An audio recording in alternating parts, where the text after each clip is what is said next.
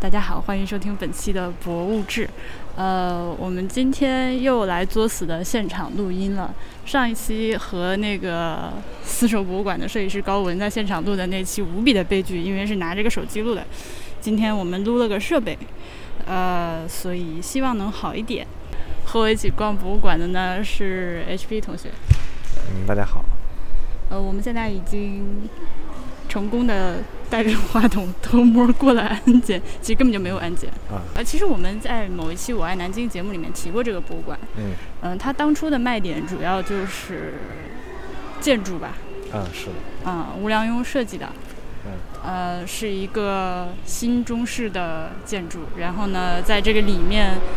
还原了《红楼梦》大观园里面的各个景物。一会儿你可以走到那个里面的时候，对着那个图，它们每一个是一个，比如那个是呃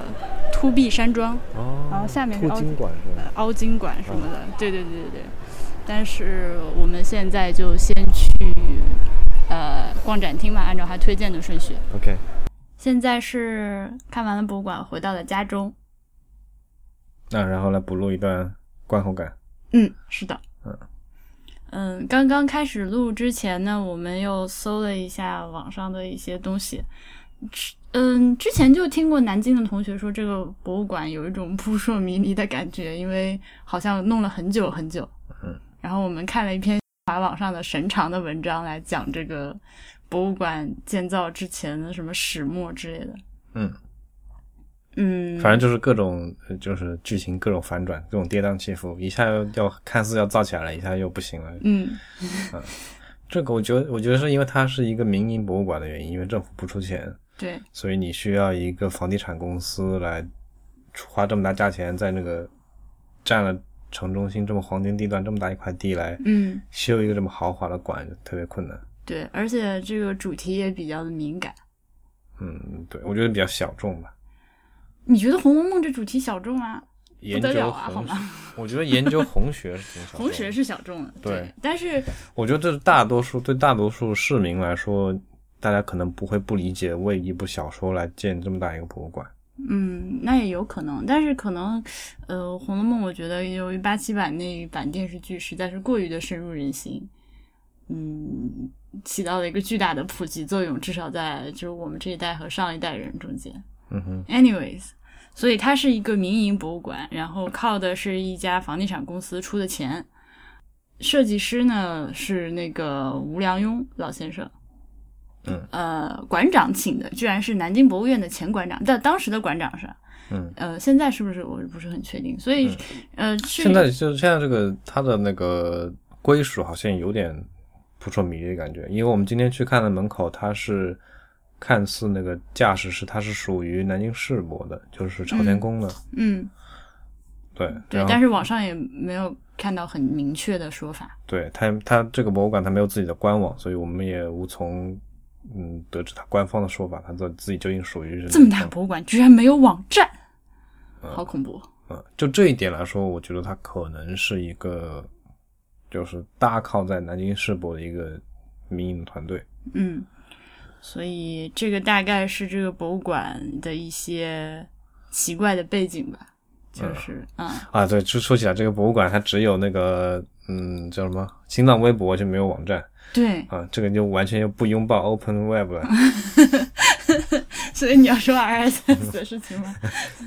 啊，不要在这里找喷了。嗯，就随便黑 一下也是。嗯票价三十元，今天是因为是五一假期的第一天，所以人还挺多的，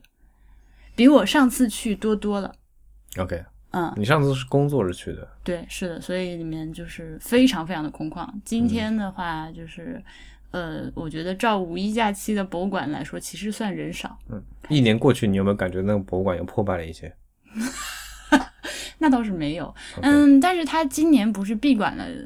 可能有半年的时间嘛，啊，不是今年了，就是去年下半年。嗯我我去年四月份来了南京，然后我刚走不久，他就他就那个闭馆修缮，也不知道在干嘛。对所以我还挺期待今天去能看到一些比较大的变化的，结果并没有，嗯，你当时去的时候有领展吗？今天我们看了两个领展馆都关门的，没有。也是没有领展。嗯对，这个博物馆呢，刚刚是它的一些背景的介绍，然后关于内容上呢，它其实有一点让人一开始摸不着头脑，因为它叫江宁织造博物馆，但是呃，大家提到它的话，会常常去说曹雪芹《红楼梦》，所以你也可能如果不进去看的话，你不知道它到底是要干啥的一个博物馆。它主题大概就分为江宁织造府的历史、嗯云锦这个就是这种这种织物的那个工艺和历史，嗯，然后就是曹雪芹和《红楼梦》，就是这三大块内容。嗯嗯，对。然后他本来可以，就像你说的，他本来可以把这个三个东西有机结合起来穿着说的，但是现在看起来的感觉是相对分离的。对，嗯，我我逛下来，我没有感觉到它这个整个馆有一个逻辑在，就是就是一个馆是每个每个展厅是单独的，就是讲一个主题。嗯，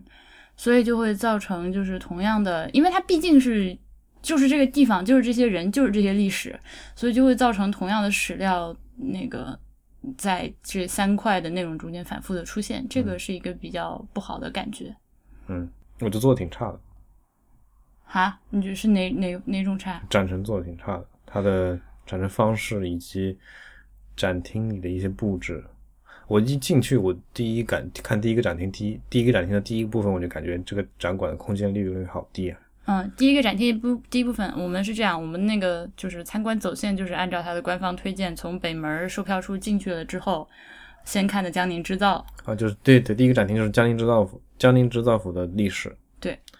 但是我一个进去就感觉这个嗯，布展特别业余。真的要这样得罪人吗？ 好吧，这博物馆是一个不就没有什么没有什么馆藏的博物馆，嗯，对，嗯，所以它可能需要靠很多就是辅助的手段、展陈方式来说事儿，因为它它并不是像那个南博那种、嗯，可以可以给你看对干，货。他这个其实是想，我觉得我理解的他这个馆是他是想做一个那种叙事型的博物馆，不是那种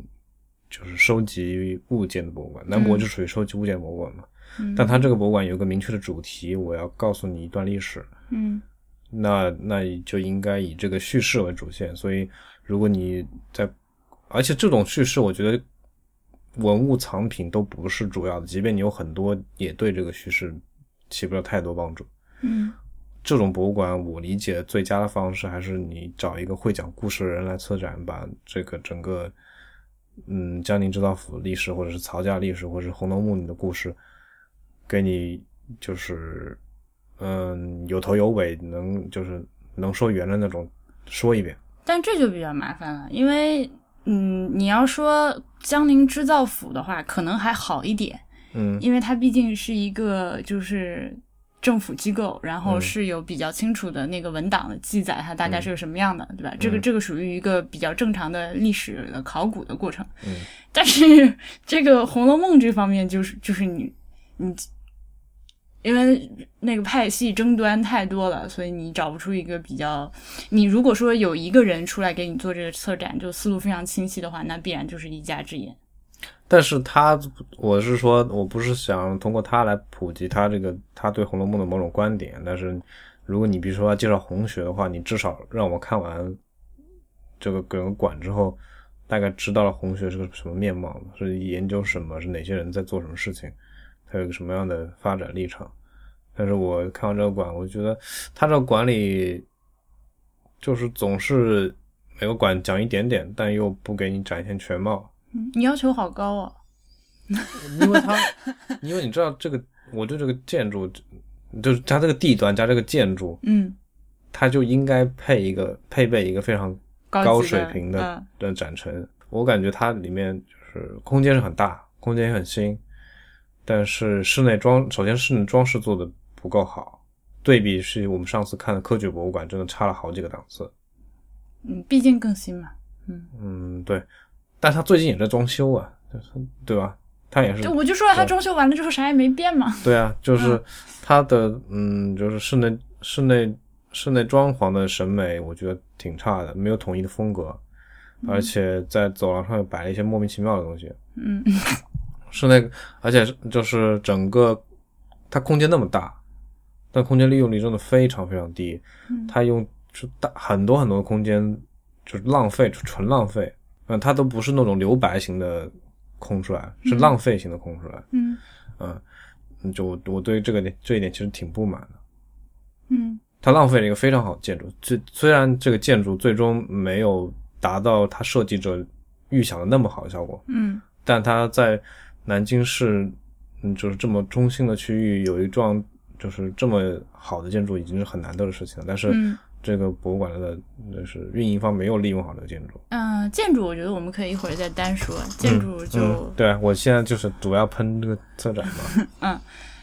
对我对这个策展最大的问题就是它的三块割裂。嗯，你觉得吗？就我就我感能感觉到策做这个整个馆的策展这个总的统筹规划这个人，他不喜欢《红楼梦》，他不是《红楼梦》迷。我反倒觉得可能是因为太畏首畏尾了，哎呀，嗯，就是有很多顾忌。对，因为这个东西就是你这太难去做出一个解释，就是一个让大家都满意的解释。因为《红楼梦》的话，你要不然就是没看过，你一旦看过的人、喜欢的人，就是各有各的解解读方式，你只能去做一些比较浅显的，或者是他走了一个非常中庸的路，没有自己的观点，呃，对，嗯，就是一个对展示型的。这不是很可惜吗？我理解了，如果你是一个私人博物馆，你为什么要顾忌这么多？钱你不是从政府政府出的，你你就是说不是花的纳税人的钱，你没有义务去讨好所有这些来参观你展的人。你如果是一个有有态度、有立场的策展团队的话，你在这个这种条件下，应该是拿出你自己的见解，即便你自己见解不成熟，你可以去参，你可以去邀请一些顾问来把你这个把你这个策展丰富好，而不是就拿一个最保险、最中庸的方案。嗯，如果你是个公立博物馆，我能理解，因为你拿的是大家所有人的钱，你要照顾所有人的感想，你可能有人不喜欢你花了自己的钱来建一个跟你自己观点相左的博物馆，但是你现在这个私立博物馆，它的好处就在于它不需要去讨好大多数人。但是我就我们刚看那个文章看来的话，它政府背景还是挺他政府只是所谓的只政是出府了带面子头，儿，他只是政府出了面子，对并没有出实际的钱，嗯所以我觉得，嗯，而且真正支撑这个博物馆运营的背后，其实是那么一两个，就是红学界泰斗，所谓对吧？嗯对吧？这些人肯定是有自己态度的，但是我甚至都没有从这个展里面读出这些人的态度。他对他这个整个馆，特别是介绍《红楼梦》那个那个展厅，他对红学的介绍都只是泛泛而谈的，说有这么个红有红学这么一门学科，然后他分大概那么几个派派，就就到此为止了。举个例子，他展他展出了很多，嗯，就是之前的，嗯、不管是古人也好，还是今人也好，他们对《红楼梦》的评论都是，呃，用那个展板引用了一部分他这些，不管是书里也好，还是文章里也好，这一段大概的样子，然后用红线给你，呃，那个标出来，这一段是在评价《红楼梦》某个地方。但是它不会在一个很显眼的地方把这些字重新排版排清楚，让你看清楚写的是什么内容。嗯很多很多这样的版上面的影印的那个图都因为分辨率太低，或者是本身那个那个文件的原件太老，嗯根本让人没有办法阅读。嗯哦，我感觉就是他这个策展，他不不愿意看到，不让你看到内容，只让你看到有这个东西存在。就是说，很多人来评价评价《红楼梦》，OK 了，嗯至于他们什么态度，那你不用管。嗯，这个就很让人遗憾，因为你就是在，嗯，你这个我不同意，我觉得他应该。你可以看到，他是花了很大功夫去做这些资料的整理和收集的。我觉得没有这些资料功夫，这资料整理应该是现成的，它背后有一个红学家团队的支持他，他只要开口，肯定有无数整理好的资料摆在他案前，供他使用。嗯，他需要做的是把这些所有的整理好的资料来串条线索来给那观众。我们现在是假设有一个策展人这样一个角色存对在啊，的，对首啊先，，对啊，我们就是揣测有这个人怎么。现在给我感觉就是没有这个人，这个人是缺失的，因为我觉得但凡有一个这样的人的话，他有自他如果是呃喜欢并且对《红楼梦》感有兴趣的话，他会有自己的看法、自己的观点，不管是一个人也好，一个团队也好，肯定会有观点。但现在这个馆子就是我看完的感觉是没有观点。但你现在说的是《红楼梦》的那个部分，并不是讲江宁织造和那个嗯，我现在就是我们俩就专聊《红楼梦》啊，就是如果说展赞成。我最不满意的地方就是《红楼梦》那个馆， OK，看完这个馆的感觉就是这样，他没有给出一个明确态度。嗯我觉得，就即便你说一个我不同意的态度，比如说你说林黛玉更美，虽然我不同意，但是肤浅。但是此处字幕巨大两个字，肤浅。但是你至少有一个态度，我对吧？嗯嗯，好吧，嗯，嗯，他就我还是觉得他就是因为，嗯，我觉得就是因为这个事情太复杂了。嗯哼，嗯哼，你如果想要有一个态度，首先你自己肚子里货要很多。嗯哼，他是先讲了曹雪芹，嗯，从小长大的这个，一直到死去的这个历程，人生的这个大概是作者是本人什么样的，嗯，然后有一个比较讲究氛围的一个厅， 一个圆厅，嗯，展示一下《红楼梦》的故事，对，呃，然后是一个造景复原的厅，嗯然后是规避大荒，嗯然后是开始讲红学研究，嗯，我这是开始介绍红学了。对啊，所以红学分为评点派、索引派、评论派、考证派和题咏派。哇，那个我觉得我接下来说的话可能又要打脸，但是 也欢迎欢迎听众那个来写反馈打我的脸。但是我对红学的评价，反正我一直觉得它这是一个有一点学术上反正不是很严谨的一个学派。它我的我不是我不是很确定，但是我理解的红学的存在目的就是通过各种各样的那个考证和研究，来尽量的还原曹雪芹写这本书前后的那个宇宙。我觉得他不一定是要还原当时的那个，他就想弄清楚他为什么要这么写，写这是啥意思，指的是谁，啊然后就那那基本上就是一个大型的揣测作者中心思想的。对对对对对对对对对对，嗯。我没有录到刚刚那小孩说妈妈我要大便，我有点遗憾。这个索这个索引派就是就就考证八卦那一块的，对找研究他的那个人物原型，对，这个索引的引是隐藏的隐，就在那个原著中去找蛛丝马迹，发现一句，对哎，这个地嗯这个方写的也是谁，那个写的是谁。嗯是吧？你看《红楼梦》研究之风气，至光绪初年，京城士大夫中以阅读、赏析《红楼梦》为红学。 《红楼梦》评语摘编这个是中国现代朱门就研究，就是各各种各样的研究学学科中最早的一个。这样吗？对啊，比什么物理学、化学、生物学、啊，那是医学都要都要早。然后有一些什么电子翻书之类的玩意儿，嗯，对，就一个阅览室给你看《红楼梦》全本。对，然嗯后还有其他文艺作品演绎中的《红楼梦》，然嗯后这个厅的脉络大概是这样，这是我现在是在靠靠回忆在复述。嗯，你觉得缺的部分应该在哪个地方补进去？它大纲上不缺任何东西。嗯，嗯，它对，你缺看的大，纲是一个很完整的大纲，对，它大纲上不缺任何东西，嗯缺的是它这就是大大纲里面的具体的内容。嗯，他讲太空了，特别是，呃，就第一个陈述史实的，我觉得还好，因为你们就没有观点的东西。但从那个，比如说，嗯，那个大厅展现《红楼梦》的这具体的故事啊，嗯，来看也好，那个那些故事就怎么说呢？没有一个脉络，对吧？你这或者是按书里出现的顺序，把这个故事从头到尾节选几个高光点，够把这个故事串一遍也行啊。嗯或者是说你你可以展示你做你觉得里面最好的几个故事，你可以着重把这个这个这个场景就是他展在嗯示他在的更后详细一面，他在点。造景那个区在做这件事情，嗯，你造你成没有 get 到是吗？没有 get 到，对吧？ 就比如我们就是造景圆形那个厅出来，进入造景那个区，有猜灯谜，虽然那个机器坏了，嗯嗯然后有右边什么那个刘姥姥进大观园，黛玉出进贾府，嗯呃，然后还有那个《红楼梦》饮食介绍，嗯《哼红楼梦》诗诗词介绍，嗯哼然后海棠诗社，还有嗯虚拟漫游大观园，虽然也坏了，嗯，对对，这他这就些都是场景的还原，对啊，他就是把所有这些他能做的场景都做一遍，嗯，但是就是没有他没有传达到你这对儿。对没有传达到我这儿，我对都我看我都忘了那个厅长什么了，嗯，我不跟你说，你是不是都想不起对来？啊，我都想不起来，我只就有印象就是一开始那个嗯，那个女娲女娲补天的那个哇，啊，女娲补天的那个动画，嗯因为声音特别大，特别响，嗯吵得耳朵轰轰的，那个我记住了。嗯还有最后《鬼笔大荒》，它确实有一个氛围环境制造在那里面，嗯那这仅此而已。中间我都忘了。 ，OK，哦，还有那个答题，我们打在那答题答了很久，嗯，嗯，就就仅此而已。这个画风就和那个嗯少红版本和那个鹤流有点像。啊，音乐也很像。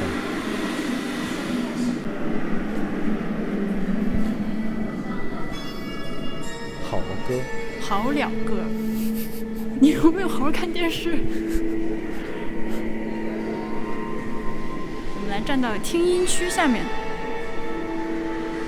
并没有开。屁都没有发生。再换一个。哎，来了。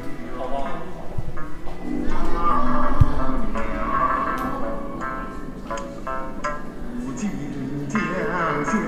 在何方？关中一杯茶莫凉。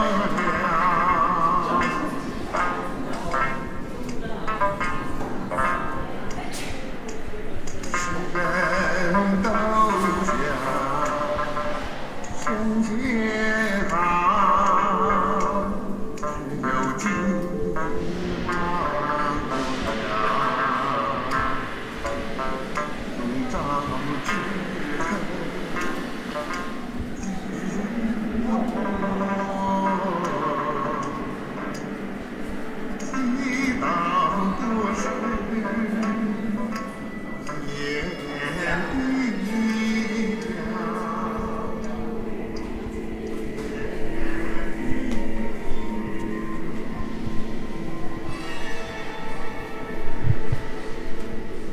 好了个完了之后是新传《红楼梦》十二曲，汉词的故事 Let's go。啊，要戴耳机的。我不想带。我操，这耳机好油！对啊，我不想。我看了表我面，我摸就了一下，就油到崩溃。嗯直接过三关吧。选选选谁？林黛玉，玉带林中挂，金簪雪里埋。嗯。呃，哦，两个人，啊，雪里金簪雪里埋嘛，还有的。嗯恭喜答对八题。还还进入下一轮是怎样？啊，看哦直接过判死啊了 OK，这个就是惜春了。嗯，对。青灯古佛啊。哦，然后现在我们是呃，刚是屏幕上出现了判词，然后来选是谁，然后你点了正确答案之后，它还会解读判词。啊解读每一句是啥。我操！二十年啊来怪谁？呃，元春。他最后一句写的是“虎兔相逢大梦归”，我读那个版本里面是“虎四相逢大梦归”来着，虎啥什么？四哪个词？就是上面一个凹，下面一个儿那个字。这个直接就放上判词了，啊这个没有，我觉得比上一个简单。比对比刚那这个关键是刚刚那个，它并不是每个都画的那么贴切。呃，晴雯听我。霁月难逢彩云易散，心比天高，身为下贱。风流灵巧招人怨，受邀多因诽谤声，多情公子空牵念。这这是那个谁，迎春。子系山中郎，得志便猖狂。为什么是这个仔细？孙嘛，她嫁的老公姓孙。哦，凡鸟偏从末世来，王熙凤。这个一从二令三人木是怎么解释？我看们一下看一下。嗯，OK，指的是贾琏对凤姐的态度变化。新婚后先从二令是冷，三人木是以拆字法指他最后被休弃的命运。不是，哦，人木就是修是吧？哦，嗯好牵强。苦想今年是个。你行，你上，你写啊。好的。真的吗？啊山然东后是啊，现在是听啊听我已经歌怀选念，我也。这几个梗玩来玩去。现在那个展厅出来之后，就到了《红楼梦》经典故事部分，所以它基本上就是把书里面的一些比较经典的桥段给拿出来一个一个搞一搞，它底下是原文是吧？不是原文，哦，它它哦，它介绍。对。然后还有一些大观园的微缩模型，那个是元妃省亲的场景。因为这个博物馆之前关了大概有半年，闭馆了半年，也不知道在搞啥、修啥。我当时非常期待这个展厅能大搞搞。私望，我记得之前，嗯，看到别人引用木心，嗯，好像是在知乎上看到的，说那个《红楼梦》里的诗词就像水里的水草，嗯，在水里泡着的时候，你看起来非常的好看，捞出来之后就就被拒了。原话什么样我忘了，就、啊捞出来就呃啊，我觉得还挺有道理的。就他这些诗，如果就是我他我在那个那个我书里看，我也没觉得有多好啊。你，但但是我觉得那个不在于你觉得它好不好，因为它是叙事的一部分，然后你嗯啊就对对会、对它对默认是角色写的东西，对，然后角色又是十二三岁的小孩儿，嗯，是的，哎，大家可以听一下它这个展厅里面 BGM 的变化，就是大观园的部分，它用的是大观园的部分用的是那个八八六年八八七版的《红楼梦》的音乐，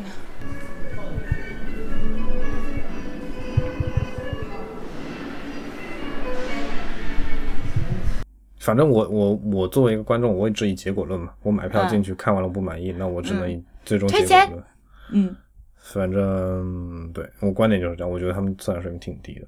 嗯，你想对比一下官复，嗯对吧？嗯，官复虽然他说他都他是老板有，这官对虽然我也虽然他想老说板有这嗯钱，大家都是私立博物馆，虽然一个老板有钱，你可能没多少钱，但是就是而且那边有东西，但他他他合理的运用那些东西，而且你从他就是刨出他那些精品的物件来说，你从他策展方式，你看他的展陈方式来上来说，我觉得那边是有专业人士用心在做这个事情的。对，其实我刚看到那篇文章，看到那个，呃，是原来南博的馆长去做这个馆长，我有一点懂，嗯哼，就是他那个文本的方式是一个非常传统的文本的方式，嗯哼，就是特别的，你可以说它稳，你也可以说它没什么意思，嗯哼，啊。让这个可能更加明显的体现在那个云锦和江南制造历史这两个厅里面，因为《红楼梦》说到底它毕竟是一个虚构的东西，你文本我觉得灵活性其实非常大，就是在这个地方你可以搞出就同样的空间、同样的钱，可以搞出更多花儿来。嗯，另外的几个部分的话，云锦和二楼还有一个旗袍馆，哦，对，其实嗯特别像我们看的那个中国，就杭州那个丝绸博物馆。嗯，嗯，对，，那个旗袍馆非常像自然博物馆，我觉得他是是是这个这个这个广告你他知道有什么内幕吗？我没有问过他。你可以问问他，我觉得，嗯，他也许会知道一点东西。对，因为看起来非常的像，展陈的手段和展的东西都都是差不多的。嗯，然后对那个做的要更好一些，因为那可能也可那能是也国家级的。好，说起这个丝绸馆，又有一个很又有一个话题可以说，嗯就是这所谓的民国意象，嗯对吧？我嗯如果听过，如果有听众听过我之前聊这个话题，应该知道我挺反感这个民国嗯风的。嗯但这馆这馆的问题，它它的问题在于，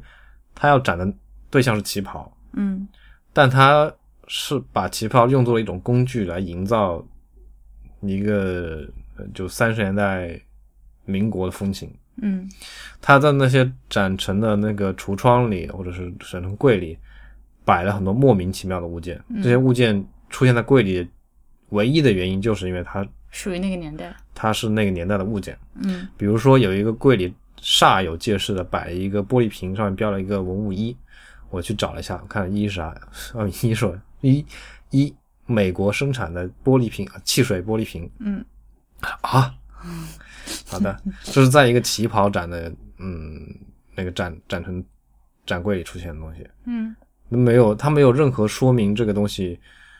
嗯，跟我的展陈有什么联系，或者是它为什么要出现这个地方？它只标了一个，这是嗯美国产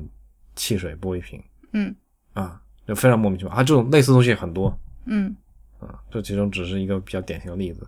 所以这个就是怎么说呢？有一种酸腐的文人气在里面。嗯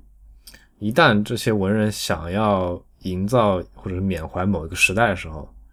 所有的一切都可以被拿来为我所用。嗯只要它跟这个时代或者是我想要的这种意象能够搭上边，嗯就好像，嗯嗯，一个不恰当的比喻啊，比如说中国民谣界， 民谣界怎么填歌词？我看网上看过那种填歌词公式，你只要把什么南方姑娘、什么伤感这些词，呃，拿过来打乱，随机组合排列，你就可以拼，你可以拼出一篇一一一一首那个民谣歌词，然后随便配上几个吉他和弦，你就可以出去卖唱了。喊麦，啊，反正总之，我给我的感觉就是这样。就但凡这些博物馆，或者是说，嗯，这些文化现象中要展示民国这个意象的时候，就出现就出现这种事情，嗯就是把所有这些跟民国有一丝毫联系的碎片都拿过来，然后堆砌在一起，不不不管不顾之后之嗯有没有内在逻辑，嗯有没有就是有没有说服力，能不能服务于你要说讨论的话题嗯都无所谓，只要它的民国，它有这个 tag 上在上面就可 OK 了，所有东西都拿过来堆到你面前，那就是就是民国了。嗯这个就是一个非常低端的、非常低级的，嗯，一种趣味，嗯一种审美，一种趣味，非常低级。嗯对比一下，我我们之前聊过那个上海城市规划馆，那就是一种非常高级的趣味。嗯它同样讲的是民国，但它不会以民国这个这个文化符号标榜自己，它只是展示了它应该展示的建筑规划。嗯，你从这个建筑规划里，你自己脑内可以还原出一个时代啊。总之，这个这个馆就我觉得跟嗯南博的哦南，我觉得南博民国民国风情街的话，嗯，相还相当好一点，因为它就告诉你了，我是一个风情街嗯啊，那你就就是就是还原民国的那个市井街头的样貌而已。嗯，对比一下这个四，嗯、这个旗袍馆的话，我要展示旗袍，但是因为旗袍这个这种服装有这个年代民国的特色这个印记嗯在上面，那我就把所有有这个东西的东西堆在起来，这个就就是我刚刚说的非常低级的审美。这个我挺同意的。怎么说是，其实是这些年比较流行的一种造景方式，因为，嗯，搞博物馆设计的大家也开始有点受不了那个全实景还原了，嗯哼，就是整个在室内再造一条街之类这种嗯，哼，搞设计的设计师们也已经觉得这种玩意儿太 low 了，然后、嗯那么他们会想采取一种比较抽象的，就是把那个特别实的东西稍微抽象一下。嗯比如说，我们在这个旗袍馆里面看到，其实就是属于这种抽象的结果。它采用了一些就是呃那个电车车厢，然后那个老上海的呃街的立面，但是是不是一个细节非常完整的立面，只是采用了那个形状和一些柱子的造型，然后做了一些那些橱窗。这个是嗯，我这这个这个设计上的审美选择呢，我觉得我个人觉得至少要比你实实在在的在里面给我做条街好一点。嗯但是作为一个博物馆，可能更重要的还是不是可能就是更重要的就是你橱窗里面到底在展些什么。对啊，所以呃你说这个意象的还原，这个审美是高级还是低级呢？嗯，当然没有比较就没有伤害嘛。你要跟那个上海城市规划馆比，那高下就出来了。嗯，这里的话，可能我的揣测还是因为他们实在是没东西。他那玻璃瓶儿为什么往那儿摆？就是他实在是在他有限的预算内征集不到更好的展示那个时代的东西了。我觉得就如果你能力不够，你可以留白啊，你不需要做一些非常荒唐的事 情。就这种东西有点画蛇添足，你知道吗？嗯，在我看来，因为我看这个馆，我我的期待是进来了解旗袍的。嗯，嗯你如果把做成一些布景，就是还原那个时代的面貌，我觉得作为展示的布景是可以的。嗯，别把它当展品。对是吧，嗯对，你这些东西居然摆在展柜里，还给我立个牌说这是什么，嗯那当展对品哦我展明白览。你的意思了，就是嗯，之前我跟高文去那个丝丝绸馆那个旗袍馆的时候，呃，他因为他是设计师嘛，嗯然后那个里面其实也摆了很多这种东西的，嗯就是呃老物件儿、古董这些嗯日常生活、老的日常生活用品。那个我觉得有一个比较好的地方是，它这些东西是为旗袍服务的。嗯为什么这么说？它是在一个，就是比如说，在一个，比如说，它展示了一个三十年代上海的民居中间，嗯明就知道它它这个房间是什么样的，然后中间嗯用一个那个就是用一个那个假人来穿一件旗袍，嗯，我觉得还是对嗯、呃大家理解的旗袍是有一定价值的，至少它还原了这个旗袍它存在的环境是怎么样的，嗯对吧？嗯像这个就是纯纯的摆这些展品我我就不能理解。嗯我对这个建筑我非常非常喜欢，啊，你是非常喜欢吗？非常非常喜欢。为啥它诞生就是它，我我我是看着它慢慢在修嘛， ？OK，它没有修起来的时候，我看那个，嗯，就是曝光那些建筑建设中的那种图，我就觉得非常喜欢了。嗯，你刚说了包瓜吗？曝光是啥？啊，奴隶吗？啊，不是说曝光，哦，曝光，我以为你在讲台湾国 语，吓死我了。曝光是啥？ 包瓜就包括啊，所以啊这个、这个建筑是这样的，大家可以一边听一边去搜搜图嘛。它是你就放到修那里嘛，放一个对吧？啊，它是呃，你可以说它坐北朝南吧，就是北边儿最高，然后南边越来越低的一个地势。这个不是精髓，精髓它对，这这我先描述一下大势嘛。嗯、？OK，嗯嗯、呃是整个的占地是一个比较方正的。呃，吴良镛在设计的时候，所谓采取了那个两种两种模式，一个是那个核桃模式，还有一个盆景模式。这个啥意思呢？就是说，呃，他不愿意去做一个所谓的大观园或者是江宁织造府的古建复建，因为那个就是假古董嘛，就是你完完全全按照原来样子，比比如说像重修圆明园或者重建大明宫之类的这种项目，他不想做这个。那么他的做法就是在这样一个地块上。呃，首先核心是要做一个博物馆，所以它要完完成一个现代博物馆的所有的功能和那个空间要求。然后呢，在这个空间的上面，它摘取了一些古建筑的呃特色和片段，以微缩盆景的方式放在这个这样一个东西里面。嗯、然后呢它里面用的那些山石、亭台楼阁、池塘，然后全部是摘自大观园里面的一些景。嗯，所以是这样一个东西。嗯，我觉得看效果图是要比现实生活中的那个要美很多的。它后面可能改来改去，改来改去，改来改去，呃就是哦，这可能因为资金原因就对，就改的比较皮。 嗯，你喜欢的点啊，除了你看着他成长起来，还有啥？就是我喜欢它这个概念。嗯嗯，我也觉得，就是你与其做建筑复原，不如嗯做一个这种盆景式的建筑。嗯大家如果光听我们说的话，可能不能理解这个建筑什么样的。嗯，它其实就是一个盆景，你可以想象它有一圈这个现代建筑的嗯三面围绕现代建筑的盆子，嗯你可以把现代建筑理解成为花盆，然后在这个盆子里造了一个非常精致小巧的大观园。就你从外面街道上看的话，你除了能看到上面耸出来几个，就是楼房顶上好像长出几个亭子之外，立面看起来是建现代的建筑。有有一些地方流露出了它是大观园的一些，呃，对，但是大面上看起来就是对比较方正的线条嘛。对，就想、嗯就是你就大家就可以理解，就是就是一个盆盆栽，一个盆景。嗯，嗯你看到一个盆子是一个方方正正、规规矩矩的，但里面盛的内容是一个非常生动的、非常生动活泼的一个内容。嗯嗯，我我因为我觉得这个这种模式非常适合大观园这个概念，嗯，怎么因为讲我我我理解的大观园，它也是就是所谓在这人世间的一个这种盆景，它把所有的这些嗯就是、呃这种浮华这种或者是这种爱恨情仇、嗯美景美女，嗯嗯，或者是这种嗯。呃当大然也有家族各种的丑恶的地对方兴啊衰、兴盛、衰败，就所有东西都都微缩到了一个这小小的园子里面。嗯所以我感觉大观园本身就是一个盆景式的概念，然后它恰好又在这个建筑，嗯，用这个建筑来来来来来来来重新演绎了一下这个概念，就感觉跟那个嗯，跟我理解中大观园有一个这种非常巧妙的对应的关系。嗯所以它作为嗯江宁制造，呃，作为一个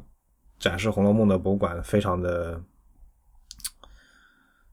有一种妙不可，有种妙不可言的感觉。总总之，它是一个对，我觉得它它嗯，是一个把这把这个呃中间这这这个复原大馆宇部分当做一个园林来做的，嗯它有一些园林的建筑手法在里面。嗯但是它的好处在于，因为中国传统园林是在一个平面上铺开的，嗯这个它有了更多的发挥空间，因为现代的建筑结构给给它制造了像如就是山势一种山势一样这种嗯嗯高低错落的一个环境，嗯，三 D 魔幻博物馆，对它它就更好发挥它这个就是中国园林这种极致了，就是嗯建筑建筑审美的极致了。反正就是你给人感觉你在外面看上去就觉得这个馆里面曲径通幽，嗯进去别有一番洞天的感觉。 ，OK，然后，嗯，还有一个很妙的地方，嗯他在你我不知道你有没有注意到，他在讲这个江宁制造府的历史的时候，他花了小小的一个区域，刻意讲它跟南京城的关系。嗯，你是说它那个就是模型旁边那个地方是吧？嗯，对，有画了就一个展板加嗯一些地图，以古代地图展现了它跟南京城的关系。我觉得嗯这个建筑恰好也跟南京城有这么一种迷之对应。嗯因为南京城在我看来也是一个非常坚硬的城墙，然后包裹在嗯包裹的一个里面，嗯，有山有水，非常生动，非常有故事的这么一个地方，嗯跟这个也也非常像。嗯嗯，我们有一次跟那个在先一起去逛城墙，你记得吗？嗯我们走到城墙外面的时候，呃，外面是池塘，后宰门那块儿是吧嗯，对，外面是池塘、山、树树林，嗯嗯，画鸟语花香的。然后那个池塘开了一个，那个那个城墙上开了一个小小的便门。嗯我们从那个站在那个门外往里望的话，里面真的是别有一番洞天，超就级是市井的一个超级市井、超级密集的一个嗯建住宅区。嗯你可以看到各种民宅，然后菜市场这些东西，对就是一座城墙就隔就是就两重天。嗯嗯，这城墙两内外这真的是两重天。嗯城墙外就真的是那种郊野风情，嗯啊，城墙内就是市井风情，嗯这城墙也就窄窄的这种十几米厚，嗯真的是嗯换了一片一番天地的感觉。嗯这个馆也是，你在外面看的时候，你嗯，它因为它的外立面是非常坚硬、非常现代化的那种嗯嗯外墙，但是它在门口露了一个小小的嗯古典明清风格的那种小楼给你，嗯，露了一个脸，对，就是检票亭儿，啊，对，然后让你感觉里面是别有一番洞天的。嗯当你真正被它吸引走进去的时候，你会发现哦，里面真的是别有一番洞天，嗯嗯，这种感觉非常好。呃所以我感觉这个建筑跟南京城也有这么一种对应。哇哦呢，我倒是觉得呃，我比较喜欢它室外的部分。啊，就是园林部分对吧？对嗯，室内的部分呢，嗯，室内部分就是现代建筑的那部分，对，作为展陈功能性的建筑，对，室内的部分我已经想不起来我是第几次在节目里面说过，就是建筑挺好的，被甲方用毁了， 是是，就是我好，我觉得好多次每说到博物馆的时候都有这种感觉，嗯就是应有尽有，布局也挺合理的，对，展展厅的那个路线也挺好的，公共空间那个呼吸感也非常的好，嗯嗯，厕所的和电梯的位置什么的也都挺好的，但是就是没用好，对啊，你就能看到设计师他是大师，确实他确实做出了大师级的建筑，嗯但是，嗯，博物馆的运营方嗯水平低下，所以他没有把这个建筑充分利用好嗯啊、包括我说那些走廊里出现的，给你挖的一个一个那个大的嗯展板上面人像脑袋挖个洞让你把脸套进去自拍的那种地方，都是什么鬼？莫名其妙啊。哦，最恐怖的是往后走，那个快到出口的时候，有一个三 D 立体化合影处卖火柴的小女孩，哇！嗯，对，跟你整个馆没有一毛钱关系的。对，这只是一个实力证明了，就是这个博物馆的运营方的水平多么低嘛。你不是，你可以想象他们在开会的时候，啊，我们要搞一些吸引大家可以拍照上传到社交网络上的东西，然后就搞出了这个。不不不不，他那个你上拍这些东西上传上来网络，并没有任何一个小小的角证明你是在江宁制造博物馆，对你这个整个博物馆的品牌传播没有任何一丝毫的帮我助。们当然是这样觉得嘛，对吧对啊，嗯，所以嗯，接着说这个建筑啊，就是它还有一个妙的地方，因为它嗯处在它是它处在的地方。嗯嗯，我不知道各位能不能想象，嗯嗯，就是假假设有一另外一个打另外一个比方，比如说纽约中央公园，嗯它在一个就是正宗的钢筋水泥丛林里面挖出了一块纯天然的这么一个世界，大公园对，嗯这么一个世界，就是，嗯，这个博物馆也有类似的效果。嗯它处的地方是南京最中心的中心，嗯周围也全是各种高档写字楼、酒店，然后隔壁图书馆、总统府嗯，对，就全是这种让你感觉不到，就是给让你感觉很森严的建筑，嗯嗯，很严肃的建筑。但是它这个地方造了一片园林，嗯即便它是一个微缩，它是一个微缩的园林嘛，但是让你感觉眼前一亮。嗯即便你知道你你去看，如果你有你有机会看那种航拍的嗯图像的话，可能感觉更加深刻一点。嗯嗯，类似纽约中央公园，但是却比那个更巧妙，啊它非常小巧，它不像中央公园那样，它是靠那么大的面积才支撑起它那种非常完整的自然风貌的。嗯这个地方它非常巧妙的把那个很生动的园林就架在了这一堆钢筋水泥丛中的一块钢筋水泥上。嗯嗯，你对这个评价这么高，我真没想到我特别喜欢，真的啊。就像一个嗯，就像嗯一个一个一个活物长在了一个没有生命的一堆没有生命的嗯嗯石块上，嗯就是一个非常就让人一眼就觉得它是亮点，一眼就看上它了，那种嗯感觉。所以你并不觉得就是把那个园林里面就是每处都要套上大观园的景致这件事情过于凹吗？ 我不觉得，我觉得它作为一个展示《红楼梦》主题的点，往上套是应该的呀。嗯好的，哎、你宽容的点真的很奇怪。 嗯，总之这个建筑的形式，我觉得非常非常好，嗯，真的非常好。所以在我我觉得，甚至它，嗯，因为之前有有传说这个园林是私人园林嘛，嗯不开的嘛。嗯我，我觉得甚至嗯，它这个园林只要在那儿，不开放给我都没问题。嗯我只要心里想着有这么一块地方，哇哦呢，我就觉得嗯很开心。它事实上就是博物馆从三楼以上就是私人会所了，我真的好想上去看看。对，视野最好的那块地方，你在那可以可对以啊俯俯瞰整个微缩大观园。嗯嗯嗯，那个上不去很遗那憾。另外，它只要在那，我觉得很很好，就是你能感觉到生命中有美好的东西存在在你周围那种美好感。天呐，我这个地方背景音乐是不是要给你播放个感恩的心？ 嗯，那我们录的也挺长了，最后还要就是提醒大家，就是五一长假、小长假出来玩，一定要注意照顾好自己的财物。今天我们在博物馆里还日行一善了，捡到了一个来自郑州的小同学的钱包，嗯，里面 两张身份证、两张火车票、无数银行卡，嗯，还有有钱，，还有钱，对，所以对大家要看好自己的东西，不能只顾谈恋爱啊，小同学们。嗯，我觉得如果大家都来南京玩的话，有机会还是就是看一下吧，这个博物馆我觉得挺推荐的。不管你对《红楼梦》感兴趣也好，还是对南京感兴趣也好，还是对建筑感兴趣也好，嗯，多多少少都有吸引你的地方。对我反正就是作为一个《红楼梦》爱好者的话，肯定是要去看一下的。你不管是喜欢也好，喷也好，横竖就是要看完了出来，就是出来就是挠心挠肝的喷，一边看一边喷也要去看，就是那种感觉。呃嗯嗯，哎，好吧，那本期博物志就录到这儿，大家拜拜。拜拜。